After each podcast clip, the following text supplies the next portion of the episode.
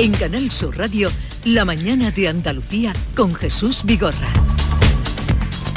Acaban de dar las 9 de la mañana y vamos con el día por delante que nos trae Olga Moya. Te escuchamos. Pues ya ha comenzado en la Plaza Roja de Moscú el desfile militar con el que los rusos festejan el Día de la Victoria frente al ejército nazi en la Segunda Guerra Mundial y los focos, todo el mundo está pendiente de lo que pueda decir en su discurso Vladimir Putin. Si hace una declaración formal de guerra a Ucrania, pues esto le permitirá movilizar no solo al ejército, sino también a reclutar a todos los ciudadanos en edad de combatir. Y otra opción es que presente ya como victorias toma de bastiones como Mariupol y la región del Donbass, aunque no lo haya conseguido, y decida reducir su ofensiva. Como decimos, pues estaremos muy pendientes de lo que diga. También el 9 de mayo pues se celebra el Día de Europa. Pedro Sánchez lo va a celebrar por primera vez en el Senado. Van a participar mediante videoconferencia la presidenta del Parlamento Europeo, Roberta Mesola, y también el alto representante Josep Borrell. El senador gallego del PP, Juan Serrano, presenta hoy su renuncia al cargo para dejar su vacante al presidente del partido, Alberto Núñez Feijó. Esto le va a permitir medirse en las sesiones de control del Senado con el presidente Pedro Sánchez. Hoy se presenta la reforma de la ley universitaria que recoge por primera vez el derecho a no hacer, a no hacer los exámenes mientras haya una huelga. Busca también reducir la precariedad laboral y garantizar la financiación del sistema público universitario. Nos llega la noticia de que al menos 44 personas han muerto ahogadas, han naufragado un bote con más de medio centenar de migrantes a bordo frente a la costa del Sáhara Occidental. Lo ha denunciado la ONG Caminando Fronteras. Dice que hay 12 supervivientes que se han recuperado de momento 16 cadáveres y que el resto permanece desaparecido. Este lunes se presenta el teléfono 024, es de ayuda a personas con riesgo de suicidio, una línea que puede ayudar para que no se consuman sus planes, porque se estima que pasan aproximadamente unos 90 minutos entre el momento en el que se toma la decisión de, quitarse la vida y ese suicidio. Y la luz sube hoy un 21%, así que se va a superar la barrera de los 200 euros el megavatio hora.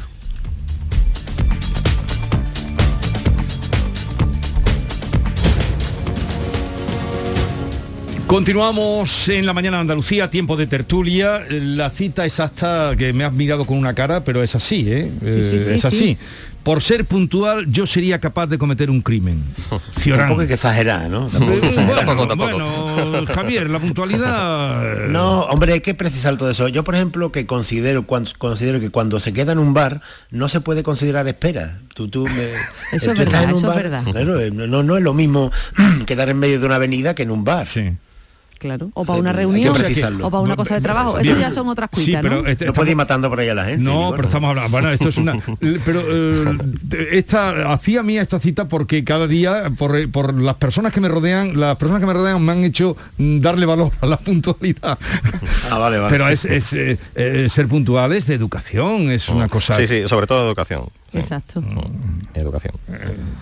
Que eso es lo que parece que se va perdiendo poco a poco, pero yo también estoy en que la puntualidad mm, hay que, en fin, hay que ahí apuntalarla, porque, mm, como decía Javier, no es lo mismo quedar en un bar que en una avenida que en una oficina y tal, pero eh, si quedas a una hora, quedas a una hora. Pero aquí en Andalucía quedamos a una hora y es eh, un cuarto de hora antes, un cuarto de hora Por, después, en fin. por cierto, que en la tertulia de Guiris que yo tengo los martes, que os recomiendo que alguna vez Es escuchéis, porque no tienen filtros, Es maravillosa. todos los que han pasado por aquí, los que tengo fijos y los que van viniendo, siempre eh, nos señalan afeándonos la puntualidad. Sí, Eh, eh, el ya te veremos, el ya te veré, el ya quedaremos, eh, es una cosa que ellos no acaban de entender. Sí, pero eso, eso es una cosa distinta, el de tenemos que vernos, ya nos veremos, a ver Sí, si es nos vemos. Eso es una cosa Pero- y decir, nos vemos a las 12 No, no, y llega a las dos y media, eso es Esas otra. dos cosas, es decir, una, me acuerdo, una violinista decía, yo el ya te veremos y luego nunca veo a nadie.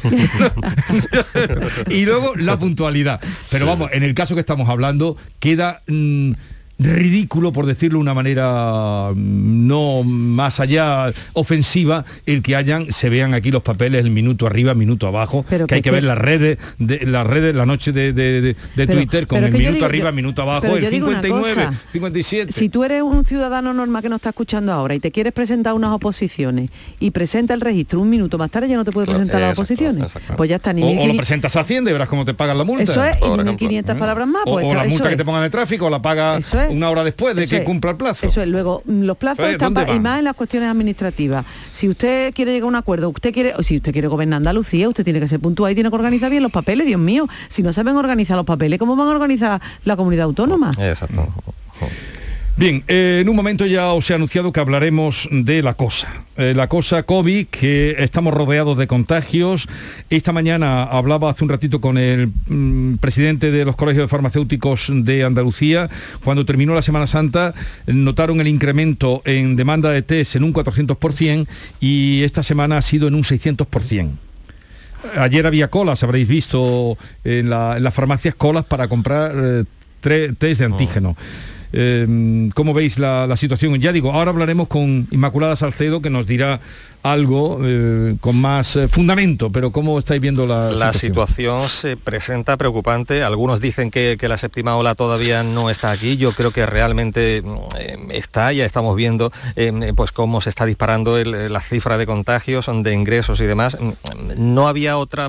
Yo creo que mm, ha sido un desacierto el tema de eliminar la prohibición de la mascarilla en interiores, pero mm, había que volver a la vida y lo que tiene la interacción. Aquí, sobre todo en Andalucía, bueno, pues to- todos conocemos que nos gusta tocarnos, besarnos, bailar y cantar juntos y esto de la interacción pues conlleva pues efectivamente que se estén produciendo esta nueva oleada de, de contagios. Precisamente el otro día, eh, en fin, eh, bicheando un poco el mapa COVID en los municipios al menos de la provincia de Huelva donde más se había disparado la, eh, la incidencia de contagios es donde se han producido romerías en las últimas semanas y tal, ¿no? Y con, bueno, pues después de Semana Santa estamos viendo las consecuencias de, de esta interacción social de la que hablo y no sé, miedo me da pensar em, después de, eventos tan multitudinarios como la romería del Rocío con ese millón y medio de personas que se suele dar cita en la aldea, bueno, pues no sé, no sé a principios del próximo verano cómo estarán las cosas, pero mm, me temo lo peor, ¿no? Yo, digo una cosa, la, doctora Inmaculada Salcedo nos aportará mucha más luz de lo que nosotros podemos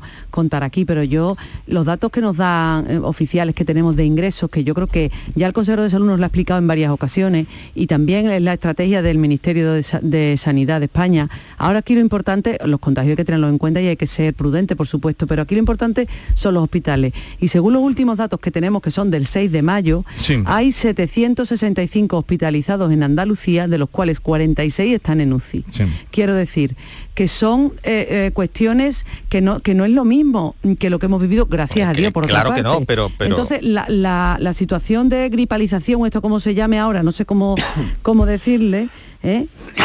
Eh, lo importante aquí es que, que la, la- la incidencia en las en, la- Sí, en que las en nuevas en variantes están siendo hospitalizaciones leves, pero- es mucho menor. Hay personas que se sienten perjudicadas todavía, que, que sufren conse- se- consecuencias graves, claro que sí, pero muchas menos de las que hemos vivido. Quiero decir, también hay otro tipo de enfermedades que también tienen incidencia. Entonces, una cosa son los contagios que efectivamente están disparados y las colas en la, en la farmacia para hacerse los test eran brutales. Y otra cosa es que, que- que todo el mundo sabe, todo el mundo que nos está escuchando sabe, que aunque tenga COVID, esa persona tiene que ir a trabajar si está, si está sano, quiero decir, si no tiene síntomas graves. Sí, esos son, esos son leves, claro. Es que eso también está pasando ya, igual que cuando tú tienes gripe o cuando tienes un virus estomacal y dices, uy, estoy malísimo, llevo todo el día bebiendo Aquarius, por ejemplo. Pues ta- también tienes que ir a trabajar. Pues es lo mismo, estamos ahora en esa situación. No sé si habrá más datos, esperemos que no sean peores, está clarísimo. De todas formas, algunos expertos están pidiendo ya que vuelva eh, la obligatoriedad de las mascarillas en el interior y yo creo que eso mm, debería pensarse. Algunos países también están volviendo a ese tema. Yo creo que fue un, desaci- un desacierto eliminar esa prohibición. Yo creo que ahí nos adelantamos y, y sí, cierto es, Estela, que eh, bueno, pues las nuevas variantes son más leves, que, que sí, que hay muchos contagios, pero los ingresos están subiendo menos. Pero mm, eh, ¿qué puede pasar en las próximas semanas o en los próximos meses si la cosa sigue subiendo? Es que no lo sabemos. La Feria de Sevilla eh, tiene que adoptarse ahora cuando habléis con esta señora, porque eh, a mí me gustaría mucho, de verdad, que, que se hiciera una... una- eh, como ya no, no, no se tiene el control ni, ni se dan los datos de los contagios como cuando estábamos en, en la fase más no grave de la pandemia. pero martes y viernes se, siguen dando. No, y a, y a los mayores de 60 años, creo, o sea, es una cosa muy muy determinada. El candilejo ya no se dan los datos como se daban anteriormente, antes, ¿no? ¿no? tiene absol- no tiene absolutamente nada que ver. Entonces, no vamos a saber cuánta gente se ha podido contagiar eh, en la Feria de Sevilla, pero a mí me parece que sería un factor o un dato muy interesante para conocer la evolución de la pandemia en los próximos meses o años.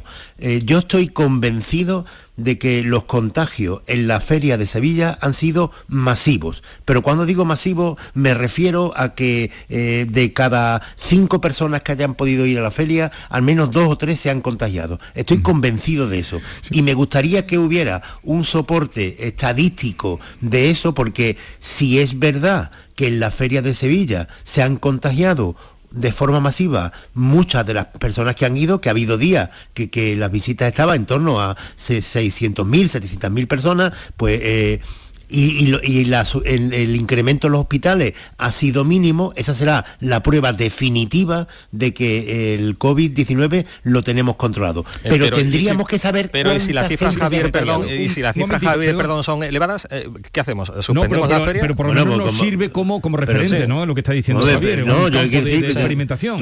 Tú, tú, tú, cuentas cuánta gente está resfriada en, en, en, tu pueblo, en tu entorno. Tú, tú lo, lo, tienes en cuenta. ¿Tienes en cuenta cuánta gente tiene dolor de estómago en, tu... No, pues entonces pasará a ser lo mismo, exactamente lo mismo. Por eso me gustaría mucho saber cuánta de la gente que ha ido a la Feria de Sevilla qué porcentaje ha terminado contagiada de, COVID, de la variante eh, rebujito, como quieras llamarla, pero ¿cuánta gente? Pero eso me temo que será difícil, aunque lo que tú estás apuntando de un campo de experimentación. Vamos a saludar a Inmaculada Salcedo, es jefa del Servicio de Medicina Preventiva y Salud Pública del Hospital Reina Sofía de Córdoba y portavoz del Grupo Asesor del Coronavirus en Andalucía desde que llegó la pandemia. Doctora Salcedo, buenos días.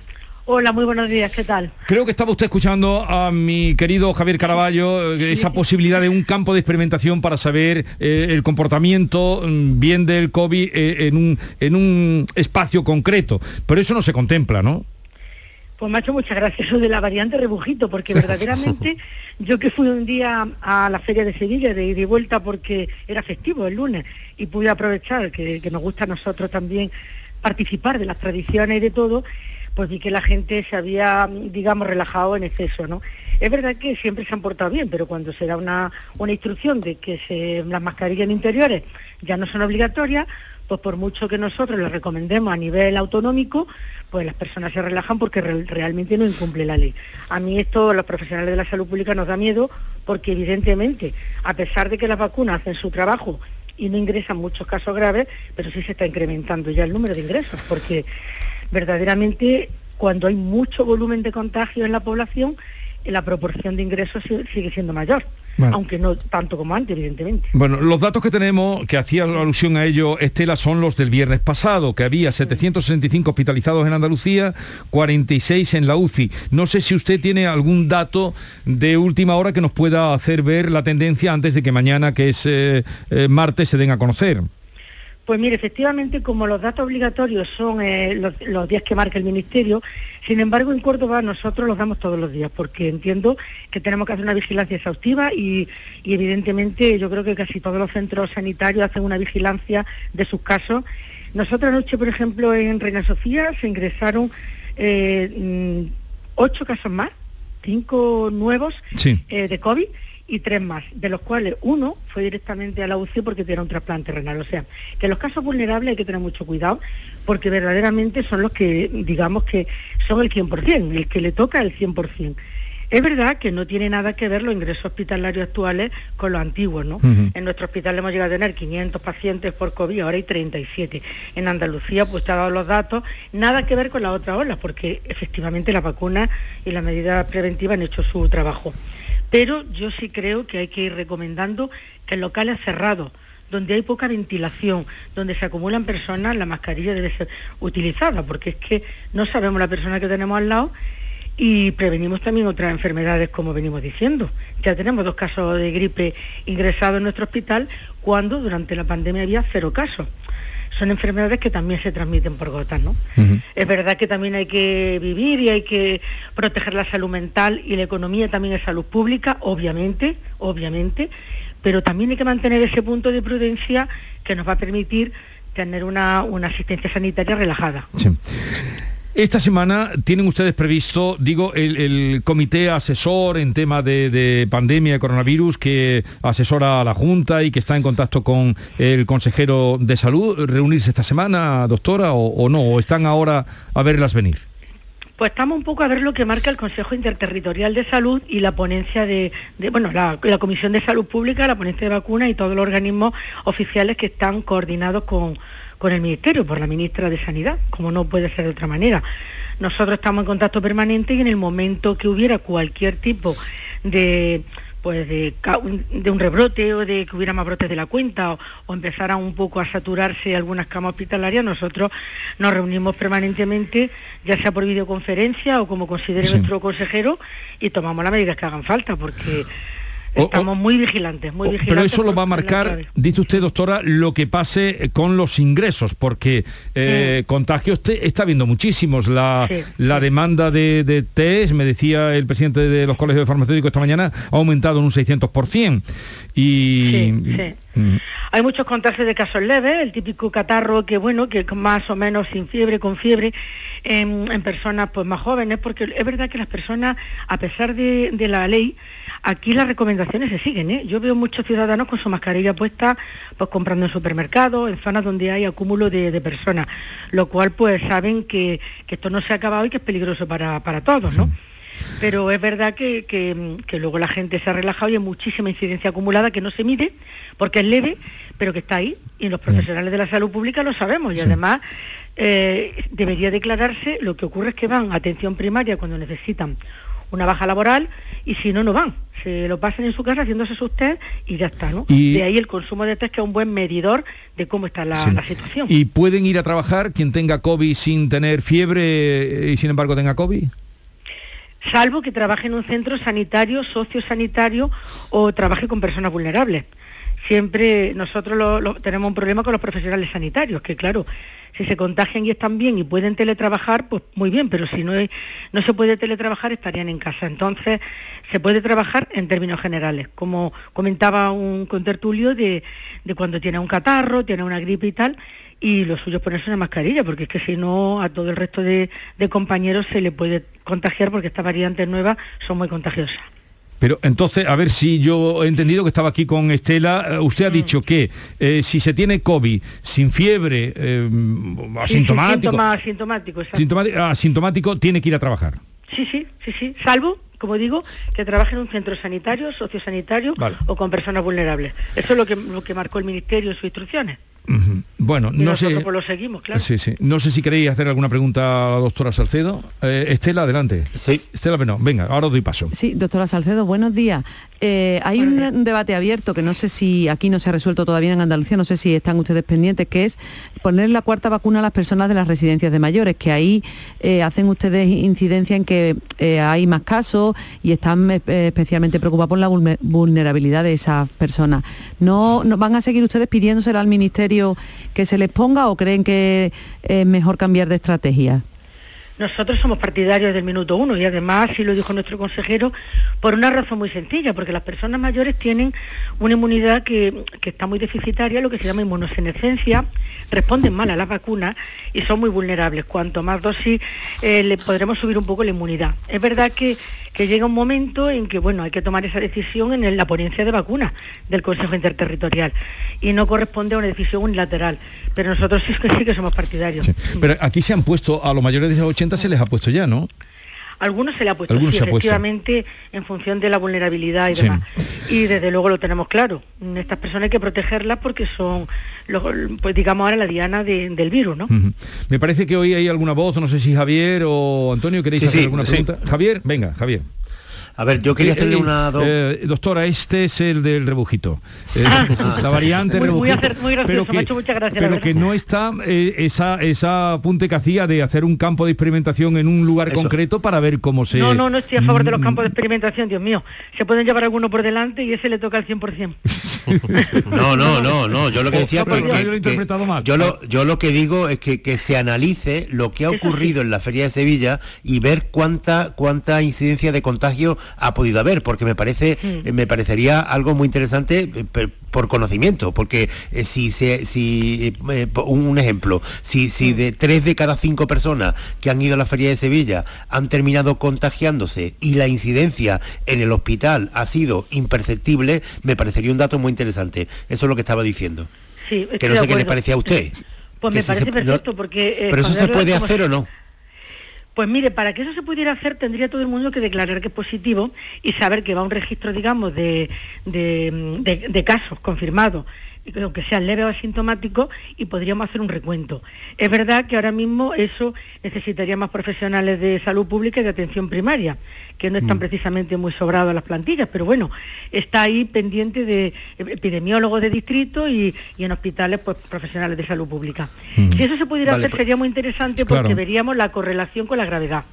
Vale. Y, pues, podemos incluirlo, pero no, no, no tenemos los datos. Eso que ahí, hay muchos casos... Eh, eh, campo de experimentación, a eso. Es lo que ah, vale, vale, perfecto. a eso, a eso me refería. Y, a, partir de, los patios de Córdoba. Venga, a ver, adelante. A partir de ahí, señor Salcedo, eh, hay mucha gente que, que, bueno, pues en una circunstancia como esta, al día siguiente, en el caso de la Feria de Sevilla ha sido especialmente significativo porque hay muchos que dicen, me he levantado con, con algún síntoma como de resfriado, Mm. o, tengo la garganta reseca, que pueden ser, que pueden traer, ya todo el mundo piensa en el COVID, pero no tengo fiebre y, otro dice, tengo como el cuerpo como griposo, pero estoy bien. A, esta gente, ¿usted qué, le recomienda? ¿Que vaya a hacerse un té o simplemente que lo pase como un resfriado? que sea un test, evidentemente. Yo siempre soy partidaria de saber, de tener los datos y de hablar con los datos encima de la mesa. Yo creo que esconder la cabeza debajo del ala no sirve de nada, nunca, y menos en estos casos. Estamos en una pandemia, el virus es muy contagioso y saber es muy bueno. Y a día de hoy, cualquier cuadro catarral que se precie ahora mismo, habría que pensar de entrada en coronavirus. Pero es que la, ahora mismo es la mayor contagiosidad que tenemos. Se puede, puede, tratarse de una gripe, puede tratarse de un virus respiratorio sincitial, de cualquier otro virus. Pero de entrada hay que pensar ahora mismo en lo que más frecuentemente tenemos en nuestra, en nuestra ciudadanía, que es el coronavirus. Y no pasa nada por saberlo. Afortunadamente las vacunas han hecho su trabajo y afortunadamente conocemos mucho más del virus. Pero no saber no conduce a nada. Sí, a mí me gustaría también, en, doctora Salcedo, eh, preguntar si, hay datos más o menos actuales de cómo está la incidencia en, los sanitarios, eh, que como todos conocemos ha sido quizás el colectivo o uno de los colectivos más castigados durante anteriores olas. ¿Hay algún dato sobre ese asunto? Sí, pues mire, la verdad que el colectivo de los sanitarios se comporta actualmente como la población general, con el agravante, con la diferencia de que el colectivo sanitario cuando está contagiado no puede venir a los centros de trabajo hospitales ni centros de salud, porque son zonas evidentemente de muy alto riesgo. Estamos haciendo estudios, estamos nosotros estudiando y en breve sacaremos algún trabajo de investigación con, los alumnos de medicina, donde daremos datos de lo que ocurre. Y a día de hoy lo que estamos viendo es que la mayoría de los contagios, con un estudio epidemiológico serio, eh, se, se, producen fuera del hospital, porque aquí estamos protegidos, estamos con nuestras mascarillas porque son obligatorias, nos faltaría más, y el trato con el paciente es el adecuado, o sea que el contagio se produce fuera, cuando hay interacciones sociales y cuando nos quitamos las mascarillas pues para comer o para lo que sea, ¿no? Y en esa estamos. Es importante desde el punto de vista de la repercusión de, para las plantillas, porque verdaderamente el patrón que sigue es el mismo que en el resto de los ciudadanos. ¿Tiene usted información de que se estén produciendo mm, muchos casos o, o casos de gripe A? Algunos se está produciendo ya porque, como digo, el mecanismo de transmisión por gotas es el mismo que el coronavirus. Antes no teníamos ninguno y ahora ya vamos teniendo algunos. Nosotros vemos las, gripes graves ingresadas, que son la enfermedad de declaración obligatoria a nivel hospitalario. A nivel de primaria seguramente que también tendrán contagios más leves de gripe y de hecho hay más casos. No tantos como en la época invernal porque el frío favorece este tipo de, de transmisiones de virus y ahora mm, va a favor nuestra el clima y la temporada que se avecina de verano, afortunadamente pero no podemos bajar la guardia. Bueno, pues Inmaculada Salcedo, jefa de Servicio de Medicina Preventiva y Salud Pública del Hospital Reina Sofía de Córdoba, portavoz del Grupo Asesor de Coronavirus en Andalucía. Gracias por estar con nosotros. Veremos qué datos salen mañana y a ver cómo transcurren estos días y este mayo tan, tan festivo y, eh, que tenemos en Andalucía. Pues sí, vamos a ver. Estaremos muy vigilantes desde los servicios de salud pública. Gracias por atendernos, Inmaculada Salcedo. Un saludo. Muchas gracias a vosotros. Un saludo. La mañana de Andalucía. El cupón ha cambiado, puede tocar por los dos lados. Y si lo miras con cariño, ahí va, qué bonito. A mucha gente vas a apoyar. Por los dos lados puedes ser ganador. Colaborando con la gente, la ilusión ilusión es mayor. Nuevo cupón diario. Ahora de lunes a jueves con premios a las primeras y a las últimas cifras. Además tiene un primer premio de 500.000 euros al contado. A todos los que jugáis a la 11, bien jugado. Juega responsablemente y solo si eres mayor de edad. Al contratar al informático, lo entrevistaste. Y al contratar a la contable, también. Si en tu empresa todos han hecho una entrevista de trabajo, ¿por qué tu banco no? Con Sabadell, tu banco es parte de tu equipo. Entrevístanos y te demostraremos que somos el banco que tu empresa necesita. Pide tu entrevista en bancosabadell.com barra entrevístame. Sabadell, ¿necesitas un banco? Sevilla. Canal Sur Radio. Porque realizar una obra eficaz y eficiente en Sevilla es posible. Revesan. Contamos y trabajamos con arquitectos, administradores de fincas y para particulares, llevando a cabo sus proyectos con la calidad y seriedad que nos caracteriza. Contáctenos en revesan.es. Revesan, transformando Sevilla.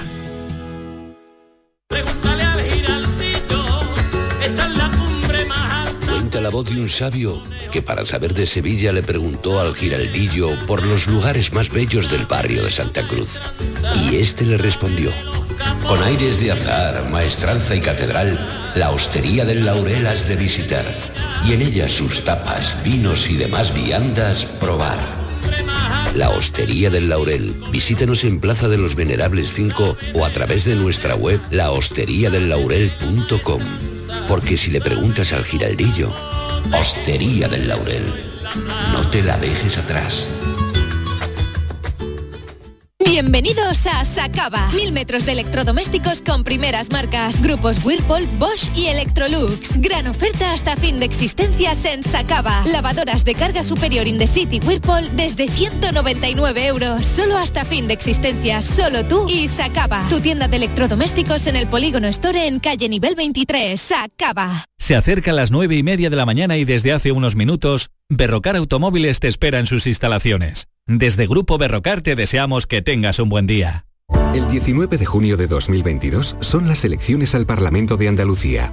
Para poder ejercer tu derecho al voto, debes estar correctamente inscrito en las listas del censo electoral. Si has cambiado de domicilio habitual o has alcanzado recientemente la mayoría de edad, puedes verificarlo en las listas electorales expuestas en tu ayuntamiento o consulado desde el día 2 al 9 de mayo. Y si detectas algún error u omisión, puedes reclamarlo entre el 2 y el 9 de mayo. 19 de junio de 2022. Elecciones al Parlamento de Andalucía. Infórmate llamando al teléfono gratuito 919-0622 o entra en eleccionesparlamentoandalucía2022.es. Junta de Andalucía.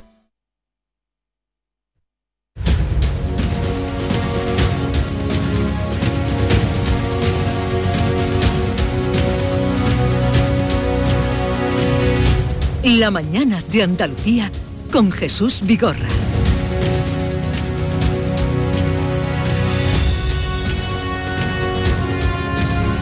Bueno, continuamos con Javier Caraballo, con Estela Benoz, con Antonio Suárez Candilejo. Ha comenzado ya, lo digo para que estéis informados, el desfile de la victoria en Rusia, ¿eh? en la Plaza Roja de Moscú. Ya ha comenzado. Parece una película de la Segunda Guerra Mundial totalmente. Da un poco de miedo, sinceramente lo digo.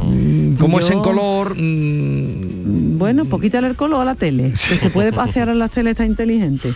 Mm, Realmente parece una película de estas que vemos que al final sale James Bond y salva al mundo, pues a ver si sale. Sí, a ver si hablando. Sí, ha comenzado este que se espera porque será eh, la ocasión de que Putin arrecie. Bien, vamos a las cosas importantes y es que el Centro Regional de Transfusión Sanguínea de la provincia de Sevilla ha vuelto a insistir este lunes en su llamamiento urgentísimo, dice ahora, llamamiento urgentísimo a la donación de sangre ante el alarmante descenso de las reservas que se han producido con los últimos días, las últimas horas tras la feria.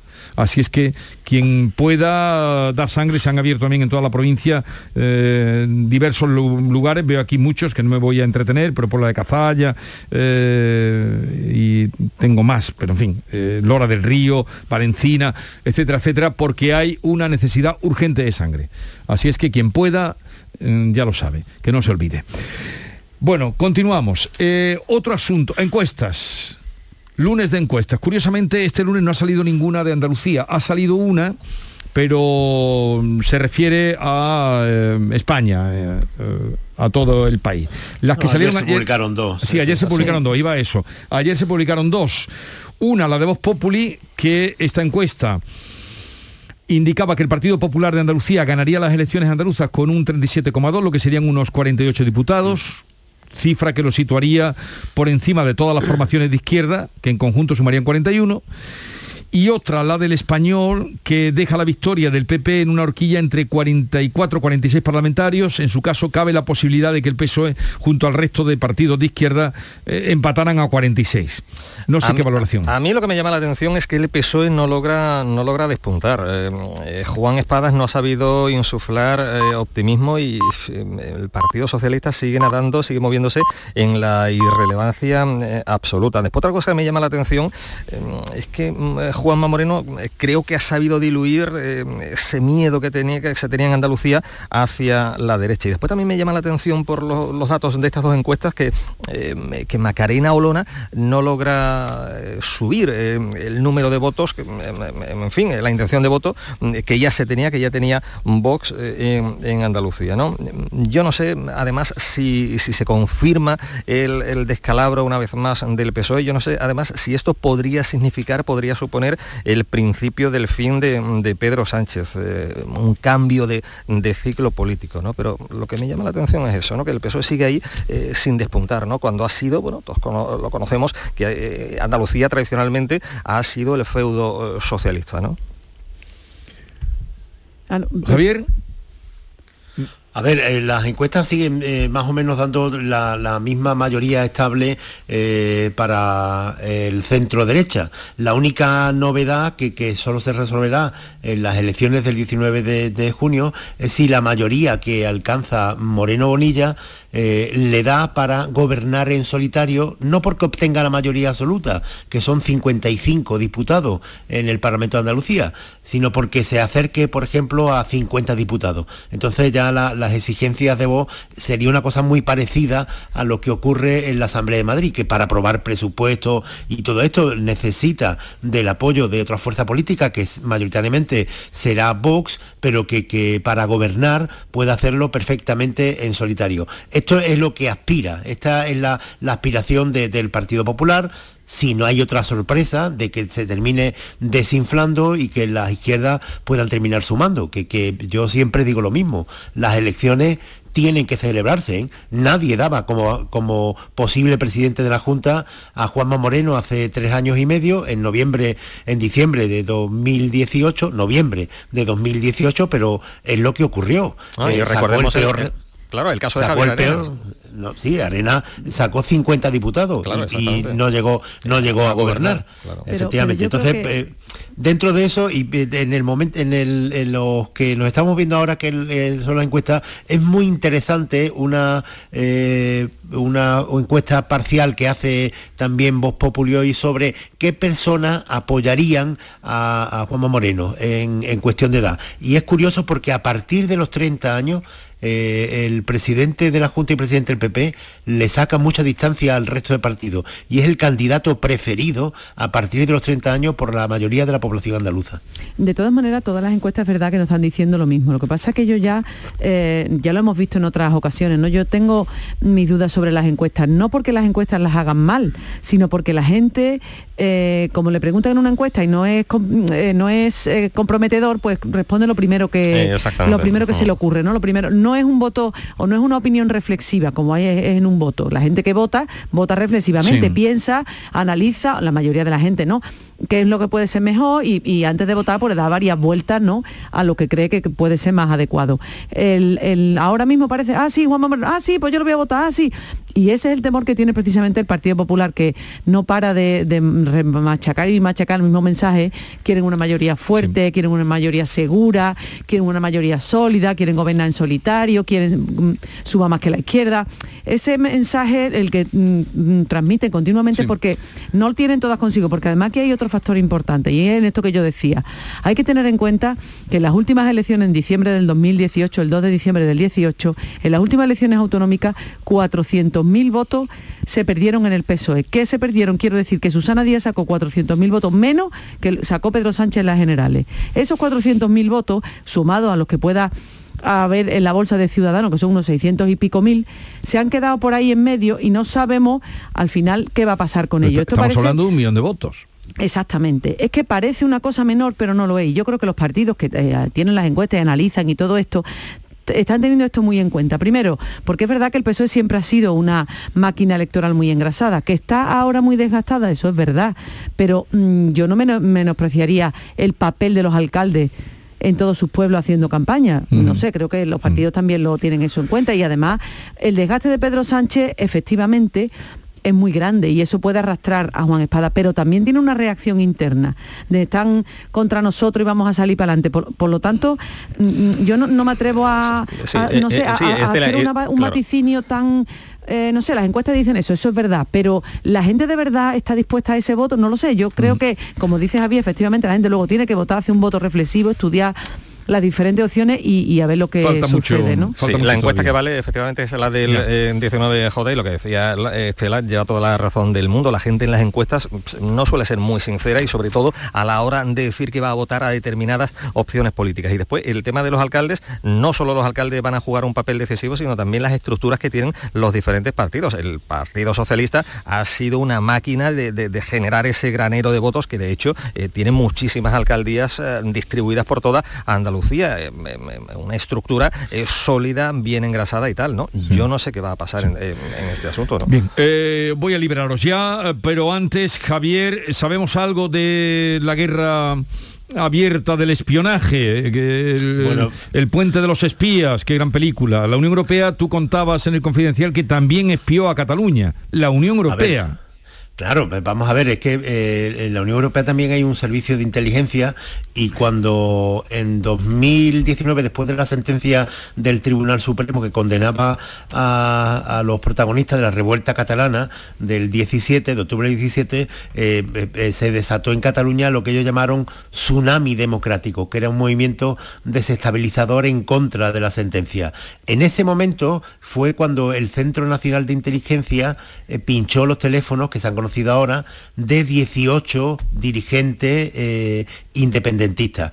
Pero los teléfonos de, de independentistas que se pincharon no eran 18, eran en torno a 60.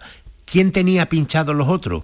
Pues la Unión Europea. Y esto también se supo porque en septiembre del año pasado el New York Times dio a conocer el informe de la inteligencia europea en el que decía que los independentistas se habían puesto en contacto con la Rusia de Putin para organizar este tsunami democrático y desestabilizar España. Esto es lo importante. ¿Qué ha vuelto a ocurrir? Pues que con la aprovechándose de la debilidad y de los complejos del gobierno de Pedro Sánchez, otra vez los independentistas han vuelto a poner, eh, a implantar su relato. Parece que lo que se ha eh, hecho en Cataluña, pues por parte de España, es algo que, es ilegal. Y no era así. Lo espió España, lo espió la Unión Europea, porque constituían una amenaza eh, mm. contra la estabilidad institucional. Y la debilidad del gobierno de Pedro Sánchez puede terminar que provocando esto que decía, que quien ha actuado legalmente, que es el CNI, pues termine eh, dimitiendo la directora Paz Esteban. Y esto me parecería lamentable, porque el CNI no ha hecho nada malo. El CNI lo único que ha hecho es cumplir con su obligación. Y sin embargo, para cederle la pieza, intentar calmar a los independentistas, que no lo va a conseguir, eh, Pedro Sánchez puede provocar la dimisión de esta mujer. Yo no sé qué puede pasar, pero eh, como dice Javier, los espías están para, para espiar y hombre, sería una pena que Paz Sí, eh, pero los espías están para espiar, pero que no los pillen. claro, también, también, pero, sí, sí, sí, sí, pero, pero bueno, yo no sé qué va a pasar con Paz Esteban, pero mm, no sé, me parecería muy lamentable que el gobierno...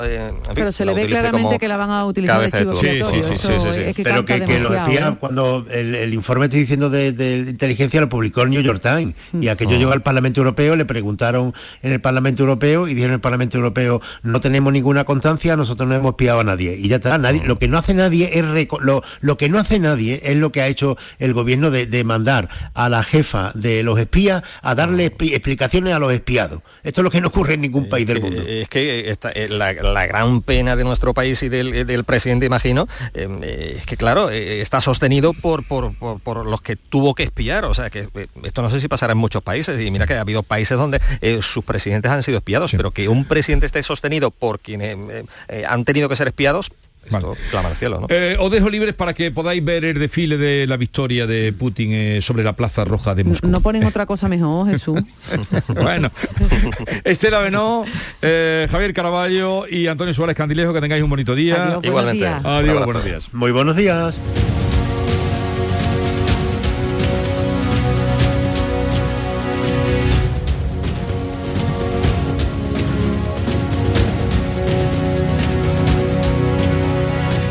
Mañana de Andalucía. Cambiar el mundo. Cambiar lo que haces y cómo lo haces. Dar una segunda vida a las cosas. Apostar por el sol. Valorar cada gota de agua. Silestone ha cambiado. Presentamos la primera superficie mineral híbrida con tecnología Hybrid. Fabricado con energía eléctrica renovable, agua reutilizada y materiales reciclados. Más sostenible. Más Silestone. Silestone. Cambiando el mundo desde la cocina. Piensa en algo necesario para la vida, algo natural, algo que fluye por la grita más pequeña, el agua. Ahora imagina un lugar donde relajarte, donde sanar por dentro y por fuera. Hotel Balneario San Nicolás, un destino único donde el agua emerge desde el interior de la tierra a 47 grados y medio. Visítanos en Alama, muy cerca de ti. Más información en balneariosannicolás.es.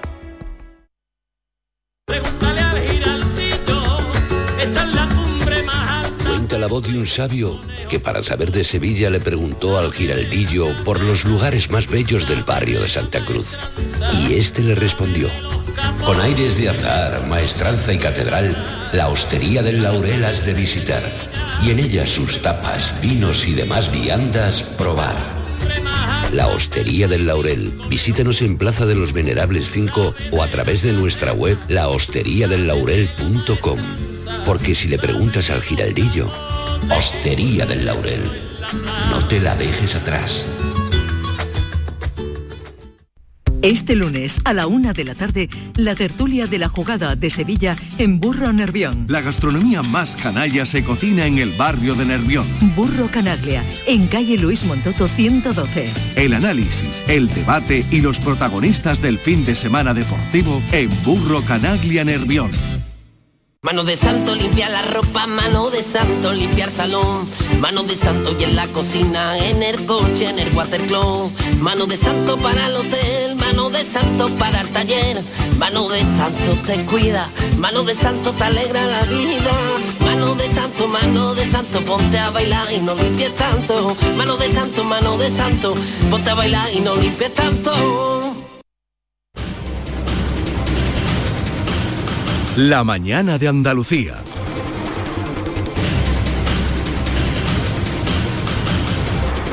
De- despedía a mis compañeros de tertulia diciéndole que les daba tiempo para que pudieran ver el desfile de la victoria si querían. Tampoco sé eh, si lo están dando. Hay algunos retazos, estamos viendo en las cadenas de televisión. Era una manera de hablar de lo que significa hoy en Rusia ese desfile y ese 9 de mayo. Y llevaba días acordándome de Antonio Silva que mm, es un ruso, era nuestro ruso favorito, nuestro ruso más querido, que durante mucho tiempo estuvo viniendo por aquí por la radio. Él es eh, geógrafo, ¿no? No, geodesta. eh, Geodesta. bueno, sí.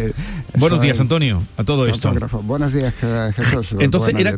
¿qué es? ¿Qué- ¿cuál era tu profesión? Bueno, que aquí se llaman topógrafos, eh, Topógrafos, ingenieros topógrafo. geodesta, pues soy cartógrafo también, porque ahora que he hecho mucha cartografía, toda Andalucía, por ejemplo, claro que estamos haciendo aquí. Bueno, topógrafo y cartógrafo. Y venías por aquí por la radio durante mucho tiempo, estuviste viniendo. Sí, porque bueno, que tenía, mm, cuando empezaron a hacer en la radio eh, información en distintos idiomas, que me invitaron, narraba en ruso, y luego también eh, estaba con el programa de Juanjo Telles, Sí. muchos años, casi 10 años que estaba aquí, pues soy de aquí de la casa. Eso, me- me- y me acordé, llevaba días acordándome, digo, llamar a Antonio Silva, llamar a Antonio Silva, porque él eh, es ruso, nació allí, eh, su padre era español. español, era un, de- uno de los niños de la guerra que salieron. No, perdón, no de los niños, que bueno, que mi padre, bueno, que era un- uno de los cofundadores del Partido Comunista aquí en España, y entonces participó en la guerra y se fue y después de se la fue, guerra. ah, que se fue ya mayor, ya se fue mayor. Exactamente, con 29 Entonces, como salieron tantos, bueno, pues salió tu padre,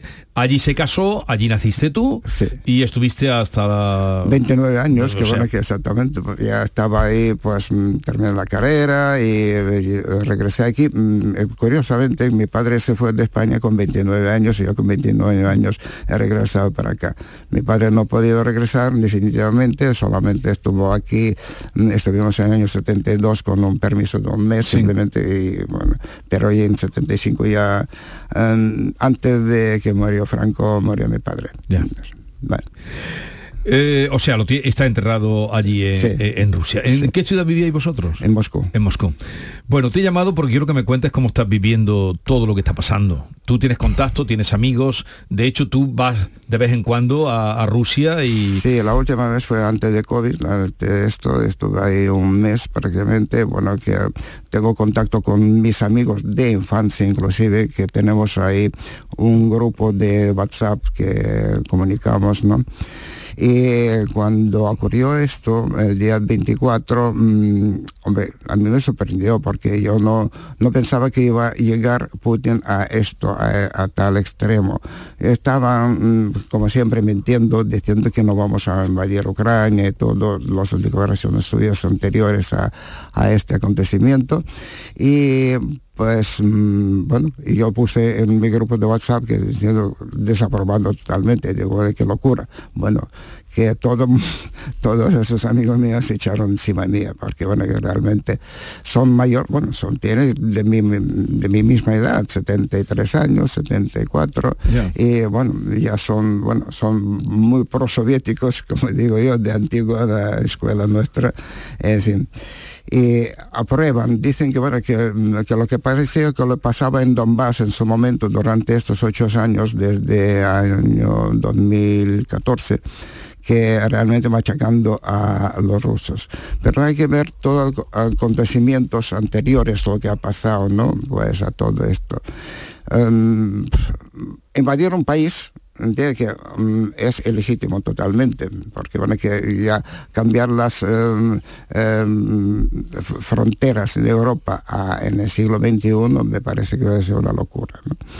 ¿Qué ha pasado? Que en el 14, cuando eh, los prorrusos independistas de los eh, lugares de Lugansk y Donbass se proclamaron eh, independencia de Ucrania, pues mm, bueno, Rusia apoyó por supuesto a ellos. Entonces, y ya mm, manejando esto, que el- el eh, Ucrania no, no consiguió eso pues, y fue después de más después de, de anexión eh, de Crimea.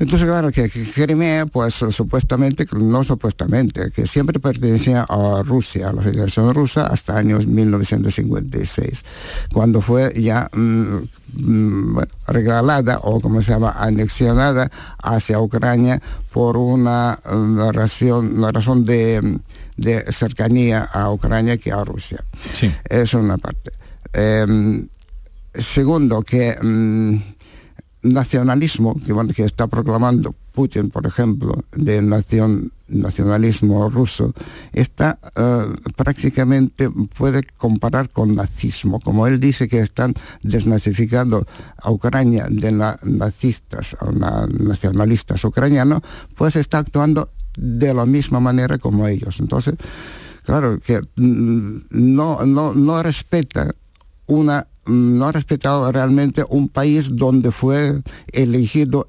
democráticamente la- la- el gobierno. Quiso hacer un blitzkrieg como Hitler en su momento, a invadir Ucrania, cambiar el, el gobierno, está, no le salió mm, la jugada.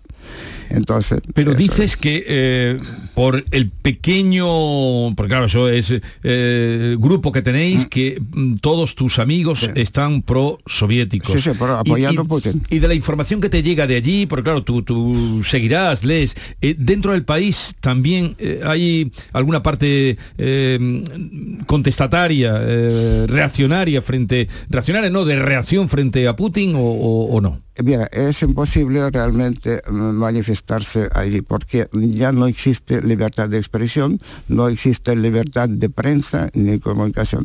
Todo lo que eh, voces que estaban en contra, totalmente censurada. Si tú sales a la calle con la pancarta no a la guerra, primero mm, te multan por, por esta pancarta, luego te puedes también eh, tener una mm, sanción mucho mayor. Entonces, todas las manifestaciones que ha pasado, pues están mm, reprimidas. Hay mucha gente está mm, recibiendo, existen, existen también todavía, todas las protestas existen, pero en general es poco, porque en general poco, porque está mm, La represión la es muy dura. dura, efectivamente. Maite, ¿te acuerdas de, de Antonio? Hombre, Hombre, por favor, Antonio, qué alegría verte. Hola, igualmente, Maite. Pero, pero ¿cómo te conservas tan bien? Hace muchos años que no te veo y te veo más joven que antes. Bueno, ojalá. ¿Qué haces? Cuéntame el, secre- cuéntame el secreto. Eh, no, ahora a David, que es el que siempre pregunta, ¿cuántos años le... ¿A David Hidalgo lo conoce? Claro. Antonio, ¿conoce a David Hidalgo? Hombre, claro, de toda la vida. Estaba yo en deporte y tú hacías las traducciones de ruso, ¿te acuerdas, Antonio? Sí, sí, sí, ¿Cu- claro. ¿Cuántos años? Yo creo que Antonio debe tener 70. Bueno, pues, casi, claro, yo tengo 73 recién cumplido. Que, Pero, que no los aparenta para nada. No, no los Pero ¿sabéis por porque qué? tiene el pelo un poco punky. ¿Sabéis por qué? Porque se dedica al jardín. Y una persona que se dedica, le he dicho, ¿a qué te dedicas? Antonio? ¿Estás Dice, de a mi jardín. Sí, sí. Qué envidia. de jardinero y ho- horticultor. Hace mucho que no nos invitas a tu casa con esas fiestas que hacíamos Bueno, antes. Ya, pero yo no vivo en esta casa, yo vivo ahora ¿En en, una más pequeña en, o en? Palomares, mucho más grande. De 800, ah, de entonces 800 no tienes metros- excusa. de, och- de 800 metros cuadrados. Yo digo, mi casa no es sí que tiene 100, es de 800, porque el jardín tan grande y hay que ocuparse de Antonio, yo me he acordado de ti en estos días, fíjate. Y he Ya, pensado, te has acordado, pero no lo habéis llamado, he tenido que ser yo el que lo traiga. ¿eres tú el que lo has traído? Claro, soy yo. Enhorabuena. Digo, aquel señor del Yo pelo blanco. me he acordado de que él le, por- eh, que le parecía a, Carlos Benavén, que es clavadito a Carlos Benavén.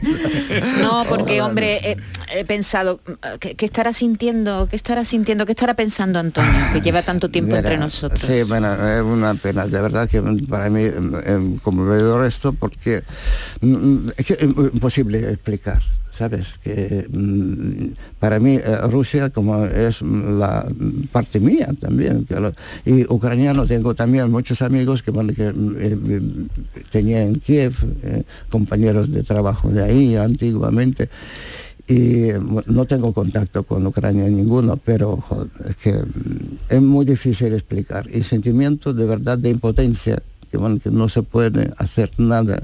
¿Bien?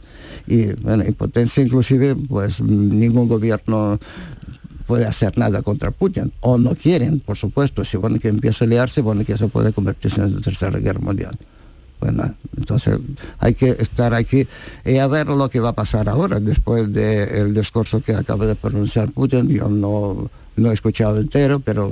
¿Qué- ¿Por dónde fase iba? ¿Por dónde iba? Bueno, iba comparando realmente con la- las pérdidas que, bueno, que han sufrido los rusos en la Segunda Guerra Mundial, que mm, homenajeando también a los soldados rusos que bueno, están ca- cayendo ahí ahora en Ucrania, y ya está, pero ahí ya no más. Porque si, si ha llegado a hablar de cifra de muertos, de soldados No. muertos en Rusia, no se ha hablado. No, no se habla. no has eh, oído nada. No, además que, que estoy leyendo la mm, eh, página oficial de, de Rusia, de los presidenciales y todo, y ahí no hablan nada, bueno, ha- han dado una cifra muy aproximada, pero este casi hace un mes, después de un mes de la, la De la guerra. guerra. Pero ahora y últimamente no hablan de nada absolutamente. Hay unas informaciones que mm, dan los ucranianos, ¿eh? en sus páginas, pero los rusos no. no. Eh, eh, me- perdón, los rusos dicen de las bajas de ucranianos, no de las suyas, de las Sí, suyas sí, no sí. dicen nada. Bueno, hoy se Bueno. celebra el Día de la Victoria Sí. y se esperaba algún gesto, Sí, algo. era lo que estaba Claro, mm, comentando el discurso, eh, pero, pero ya nada. veremos. Es que eh, el discurso acaba de terminar y yo, bueno, que he escuchado al principio, antes de Sí, entrar sí. aquí al estudio, solamente la primera Habrá que ver frase. ha dicho exactamente. No podemos comentar nada. Bueno, Antonio Silva, ¿el otro apellido cómo es? Vega, fíjate, los dos apellidos de mi padre, porque en Rusia en su momento, bueno, que no... Mi, mi- padre, Silva Vega. Entonces, claro, yo nací en Rusia y bueno, que ahí estaba registrando como Silva Vega, es lo mismo. Porque en Rusia no existe la, la costumbre como española, que el, el- el apellido de mm, padre y madre. padre y madre. Es solamente un apellido. Entonces el doble, doble. ¿Y, y de tu padre de dónde era? De Santiponce. De Santiponce, de Santiponce. Bueno, y se, se fue con 29 años, tuvo que salir por piernas cuando... Sí, después de la guerra. Después de la guerra española y él vino con 29 años por decisión propia.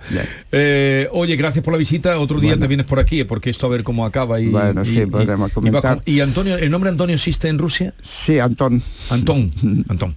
Bueno, ha sido un placer verte. ¿eh? Igualmente, Hasta la Jesús y próxima. a todos los compañeros. La mañana de Andalucía. Canal Sur Radio.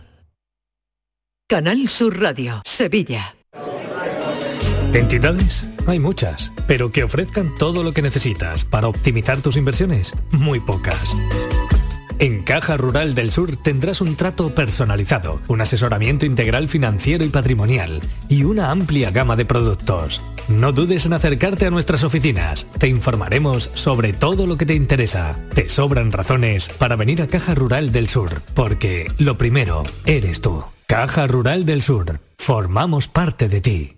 ¿Eres de los que se desesperan cuando no carga un vídeo en YouTube? Vente a Unicable y combina nuestros servicios de fibra, móvil y televisión como quieras. En Unicable encontrarás tarifas de otro planeta. Visítanos en La Rinconada, Umbrete, Cantillana, Santiponce, La Puebla del Río, San José de la Rinconada y Alora, en Málaga. Encuéntranos en unicableandalucía.com. Recuerda, tu operador local es Unicable.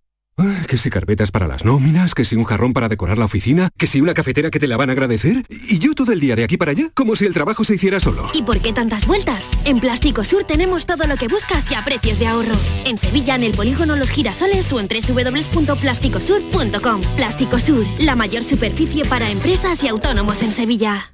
Futuros Abundantes llega el 2 de abril al C3A, Centro de Creación Contemporánea de Andalucía, una exposición que celebra los 20 años de TVA 21, Thyssen Bornemisza Art Contemporary. La entrada a Futuros Abundantes es gratuita, en colaboración con la Junta de Andalucía y el Ayuntamiento de Córdoba, PEN.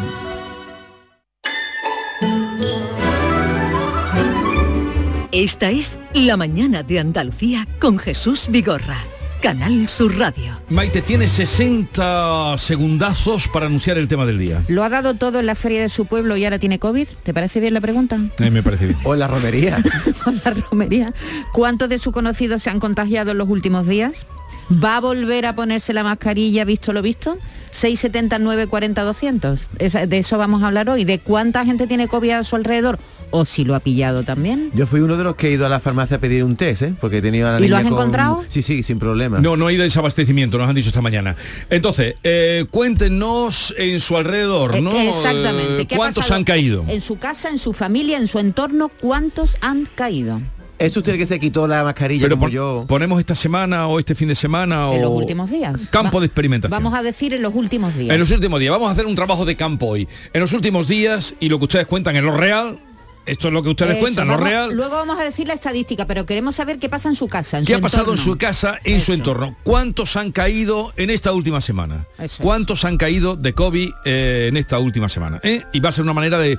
Porque mm, ya hablábamos con la doctora Salcedo y decía, es interesante, pero eso es muy difícil hacer, porque proponía Caraballo hacer una muestreo No, en la y Feria además de depende Sevilla. de los test que se hagan, en fin, es muy complicado. Al difundirse la noticia de que la COVID menguaba en víspera de la Semana Santa y de la feria y de las el carácter festivo y verbenero de nuestro pueblo se volvió descuidado y hasta temerario y abandonaron toda precaución. García Barbeito piensa que las consecuencias no han tardado en llegar. Querido Antonio, te escuchamos. Muy buenos días, querido Jesús Vigorra. Perversos de los contagios. Y ya se agotan los test, se multiplican contagios. La gente ya no va y dice si tose o si está cansado. Y si lo dice da igual, porque no hay nadie contando. Voy a la feria y veo que el personal se ha quitado de golpe la mascarilla. Y el bicho se ha desmadrado y en los toros los tendidos no tienen ya enmascarados. Se le ha perdido el respeto o el miedo se ha superado. Pero aquí la mascarilla, verla en algunos, es raro. La multitud ya no tiene ni prudencia ni reparo y se presenta a la gente con el rostro destapado. En la feria de Sevilla El personal ha bailado, ha comido y ha bebido y ha charlado mucho rato y todo sin mascarilla. Vamos a vivir, muchachos. Y ahora están saliendo matas de la siembra de esos granos. Y hay más ferias y más gente en el mismo plan.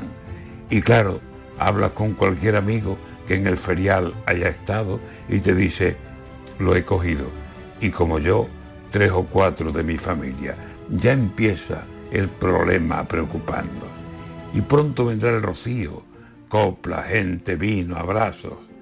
Y en la salida del lunes podemos imaginarnos cientos allí como piña, cientos allí apretujados. Y algunos dirán, tranquilo, la Virgen hará un milagro y no habrá en toda la aldea ni siquiera un mal contagio. Dios te oiga, pero es bueno tener algo de cuidado, que con el plan del calor y todo Dios alternando, las primeras comuniones y bodas y eventos varios, como el bicho diga voy y nos pilla destapados, mayo puede resultar en males el mes más caro.